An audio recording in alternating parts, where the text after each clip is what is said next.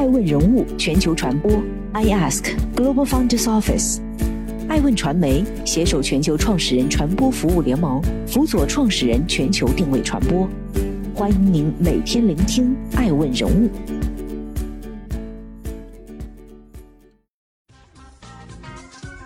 Hello，大家好，欢迎大家的守候。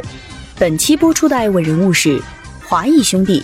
负债六十八亿，从大佬到失信。华谊兄弟失去了什么？近日，华谊兄弟投资有限公司新增一条被执行人信息，执行标的高达三亿元人民币，被执行人包括华谊兄弟投资有限公司、王中磊、王中军。从曾经国内影视圈的老大哥，到如今落寞的被执行人，回顾华谊兄弟风雨二十多年的历程，可谓是眼看他起高楼，眼看他宴宾客。眼看他楼塌了，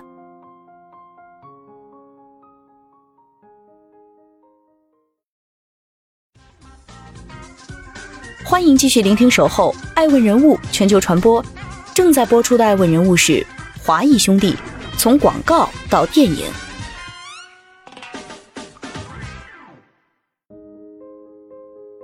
众所周知，华谊兄弟的创始人王中军与王中磊是一对兄弟。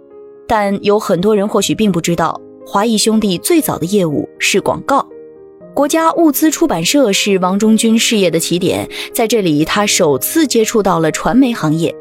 工作三年之后，王中军进入永乐文化任职广告部经理。与此同时，弟弟王中磊考入北京青年政治学院，课余爱好是看电影。一九八九年，王中军停下手中的工作，进入美国纽约州立大学攻读大众传媒专业硕士。获得学位后，一九九四年，王中军与王中磊共同成立华谊兄弟广告公司，期望在刚刚开始腾飞的国内影视行业中闯出一番天地。在与影视圈多次接触后，王中军、王中磊兄弟找到了一个理想的合作对象——冯小刚。此时，好梦电影公司已经推出过《永失我爱》《一地鸡毛》等作品，恰逢1997年王朔因宣传灰色主义被封杀，不得不出国暂避风头。种种因素推动之下，华谊兄弟与冯小刚在1998年推出了合作后的第一部作品《没完没了》，带来五千万收益。二零零零年，王中军、王中磊兄弟成立华谊兄弟泰和影视投资公司，并接连推出《大腕》《手机》《天下无贼》《夜宴》《集结号》等一步步创下内地票房佳绩的电影作品，这使华谊兄弟迅速成为国内头部影视公司，很快便作为影视第一股登陆创业板。在二十一世纪的前十年里，国内电影市场中，华谊兄弟与冯小刚的对手或许只有他们自己。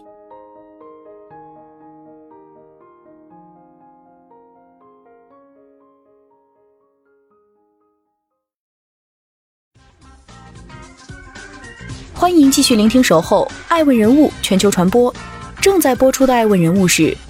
华谊兄弟。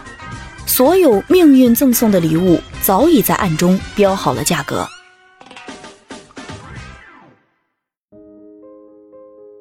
进入二十一世纪一零年代，市场局面开始产生微妙的变化。第一个变化的因素是互联网行业的兴起，缺乏互联网基因这一点先天不足，使华谊兄弟在这一个十年。逐渐失去对市场的掌握权。对此，王中军曾坦言，阿里影业等互联网线上娱乐平台给华谊兄弟带来了压迫性的打击。想做过互联网线上娱乐，但没这个能力走向互联网化。在上市之后，尝到资本膨胀带来甜头的王中军、王中磊兄弟，也渐渐将目光从电影转移到资本的运作上。先是一亿入股掌趣科技，在掌趣科技上市后，获利十五倍。随后加码银汉科技，通过不断减持套现，获利超二十四亿元。对于两位兄弟而言，仅是简单撬动一下资本的杠杆，带来的回报远超投资电影。相较于投资市场的风生水起，华谊兄弟在电影市场可谓接连失利。先是冯小刚转型之作《一九四二》票房不敌泰囧，账面亏损上亿。随后，我不是潘金莲，口碑票房双亏。在这段时间里，能被观众记住的只有《西游降魔篇》《老炮儿》《芳华》《八佰》等寥寥几部作品。与此同时，曾经被华谊兄弟甩在身后的各路电影公司以及新势力正奋起直追。短短几年里，不论是电影作品的制作与宣发，还是影院拍片与票务，或是互联网资源的对接，小弟们都在一点一点地将华谊手中的蛋糕偷走。二零一八年，崔永元对于冯小刚、范冰冰阴阳合同的质疑，对于华谊兄弟带来了致命的一击。公司被查账审计，股票一蹶不振，迎来上市十年首亏。二零一九年，华谊兄弟再亏四十亿，被寄予厚望的只有《云知道》票房不足两亿，创下冯小刚贺岁档电影票房新低。二零二零年疫情爆发，全球影视行业普受重创。尽管档期一推再推的《八佰》最终揽获全球票房榜首，但这对于正在走下坡路上的华谊兄弟而言，可谓杯水车薪。当年华谊兄弟仍旧亏损超十亿，而在今年的春节档期中，有陈坤、周迅等实力明星加盟，以及手游头部 IP《阴阳师》改编等重重光环的《弑神令》，票房不足三亿。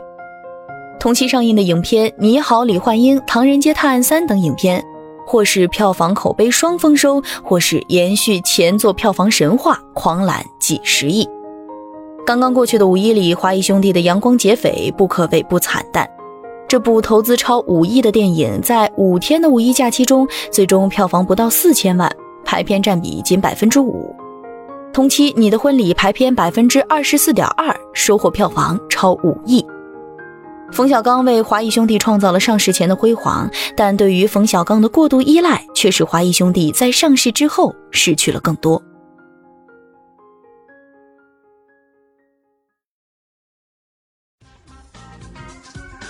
欢迎继续聆听《守候爱问人物全球传播》，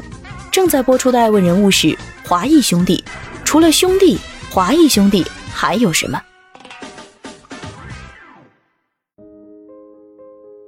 截至去年年底，华谊兄弟总负债近六十亿，资产负债率达百分之六十二点二二。二零二一年第一季度，华谊兄弟负债不减反增，已累积至六十八点五七亿。在巨额亏损之后，卖画、卖房、卖设备，股权质押成了王中军用以还债的方式。与此同时，与东阳美拉签订的长达五年的对赌协议也已迎来最后的关头。二零一五年，华谊兄弟以十亿元获得东阳美拉百分之七十的股权。此时，东阳美拉成立仅两个月，注册资金五百万元，总资产不到两万。华谊兄弟看好的是东阳美拉的创始人自己的老朋友冯小刚。在这份对赌协议中，华谊兄弟与东阳美拉商定，二零一六至二零二零年期间，东阳美拉需承诺每年税后净利润不低于一亿元，且保持每年百分之十五的增长。若无法按预期完成，冯小刚需以现金形式将差额补还华谊兄弟。据公开数据，东阳美拉在二零一六年及二零一七年分别完成一点零二亿元及一点一七亿元的业绩，刚刚至及格线。但在二零一八年及二零二零年中，仅完成六千五百万元及五百五十万元业绩。根据协议，冯小刚需个人出资补偿六千八百万元与一点七五亿元。尽管其中的损失可以由对赌人填补，但在资本市场中，标的业绩爽约带来的是商业资产的大幅减值。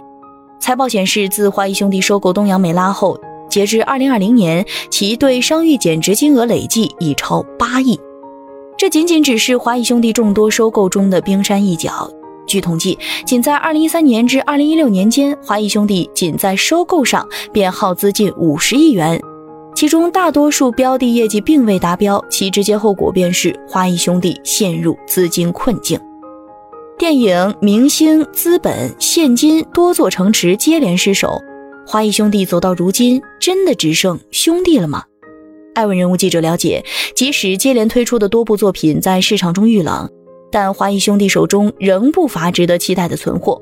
郑恺主演的电影《超越》定档六月十二号，曹保平执导、黄渤、周迅主演的《涉过愤怒的海》已锁定暑期档，陈正道执导、张子枫、吴磊主演的《盛夏未来》将于八月十四号上映。杨峰执导、张涵予、范伟主演的《铁道英雄》定档国庆。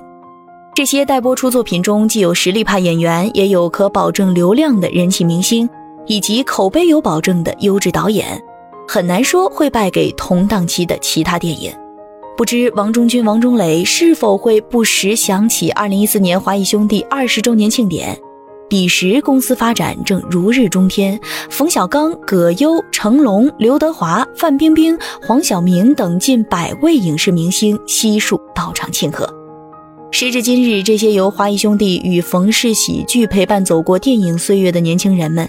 如今已不再看重电影公司、导演等招牌是否知名，他们只在乎电影是否是好电影。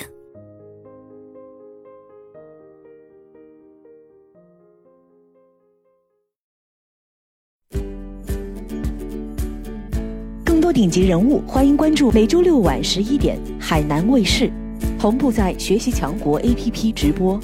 更多完整内容欢迎关注爱问官网 iask-media.com。更多精彩内容也可以搜索爱问人物抖音号 iaskleaders。爱问人物全球传播，iask Global Founders Office。